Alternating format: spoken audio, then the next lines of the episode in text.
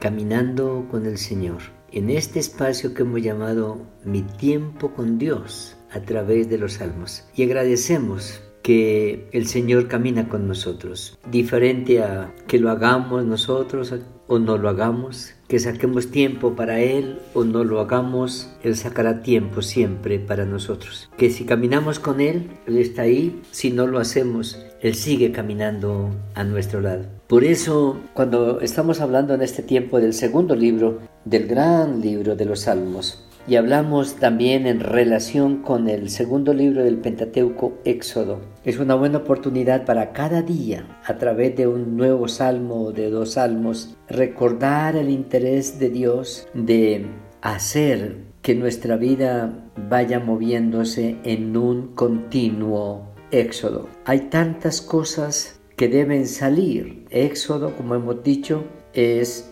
salida, es cambiar del lugar y ese proceso se da mientras camina el pueblo hacia la tierra prometida.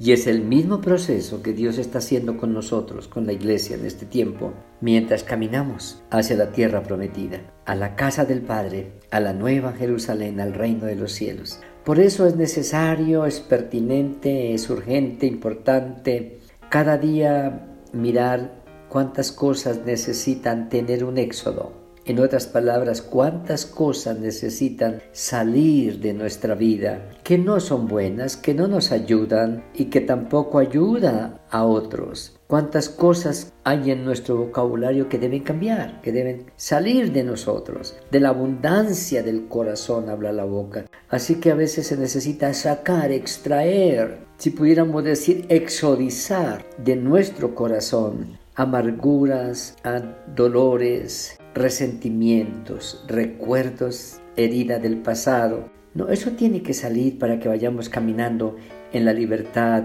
de la paz, de la esperanza, del gozo, de la seguridad, de la tranquilidad. Por eso cuando llegamos al Salmo número 46, que es esa seguidilla de canciones que vienen desde el 42 en adelante, todas por los hijos de Corea, Asaf y todos los cantores y porteros del templo, eh, hemos visto toda una lista de circunstancias. Hemos visto lo que es la lucha del ser humano en el tiempo, en la historia, relacionada con el pueblo de Dios en el Antiguo Testamento. Qué lucha para Jacob, aún desde el vientre de su madre, luchando contra su hermano. Una lucha diaria, una lucha frontal que le hace abandonar su tierra e irse a otro lugar a luchar contra su suegro, su parentela. Vuelve a su tierra y sigue la lucha porque los hijos entre sí tienen sus dificultades y es así como José va a parar a Egipto y luego los demás patriarcas llegan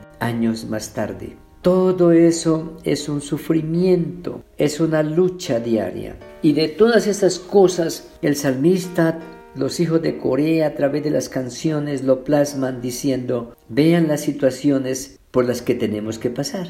Tomen conciencia de las circunstancias que los rodean. Para unos más duras las circunstancias, para otros un poco llevaderas, y gracias al Señor por los que no tienen realmente situaciones tan difíciles que cargar o lamentar. Pero para ellos eso ha sido una experiencia bastante dura que los marcó y por lo tanto están bien pendientes de cualquier momento adverso que aparezca, evitarlo al máximo, procurar no caer en circunstancias dolorosas, pero es que si llegan podamos entrar en ese momento en la seguridad de la compañía del Señor. Dios es nuestro amparo y fortaleza, nuestro pronto auxilio en las tribulaciones. Este es otro de los salmos responsables que encontramos en, las, en el cancionero del pueblo de Dios. El lector, el cantor principal, cantaba unas estrofas de la canción y luego el coro respondía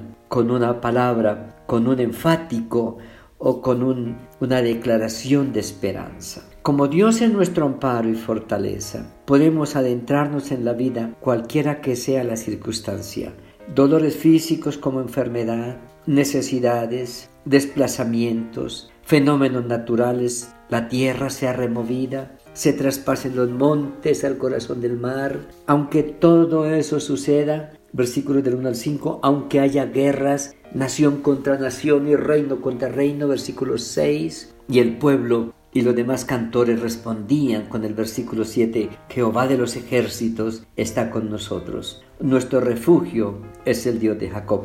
¿Y cómo sabemos que está con nosotros? Porque al mirar al pasado, versículo 8, podemos ver las obras del Señor a nuestro favor. Un Dios que en sus portentos y maravillas nos incluyó a nosotros, dándonos la redención, sacándonos en esperanza a un lugar mejor, caminando con nosotros y supliendo lo que necesitemos para atravesar el desierto, entre tanto que llegamos a la tierra que fluye la leche y la miel.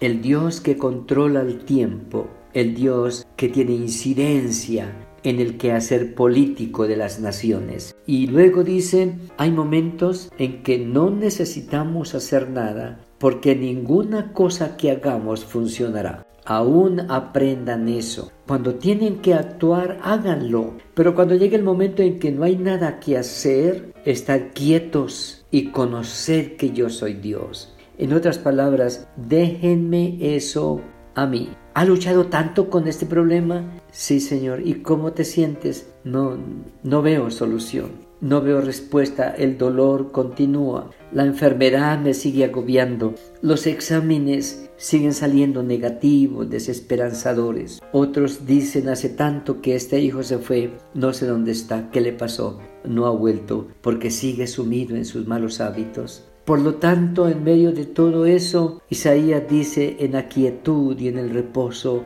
tendréis paz. Y estos cantores dicen, estad quietos, esténse quietos y dejen a Dios obrar. Y la congregación con trompetas, instrumentos de música, cierran el canto otra vez, versículo 11. Jehová de los ejércitos está con nosotros, nuestro refugio es el Dios de Jacob. Qué bendición terminar este día. Y qué bendición el día, a pesar de lo que haya pasado. No ha sido un día malo. Estamos aquí, tenemos muchas cosas, otras están sin arreglar, pero entremos en la noche de este día, en la esperanza de un mañana, porque Jehová de los ejércitos está con nosotros y nuestro refugio es el Dios de Jacob. Amén.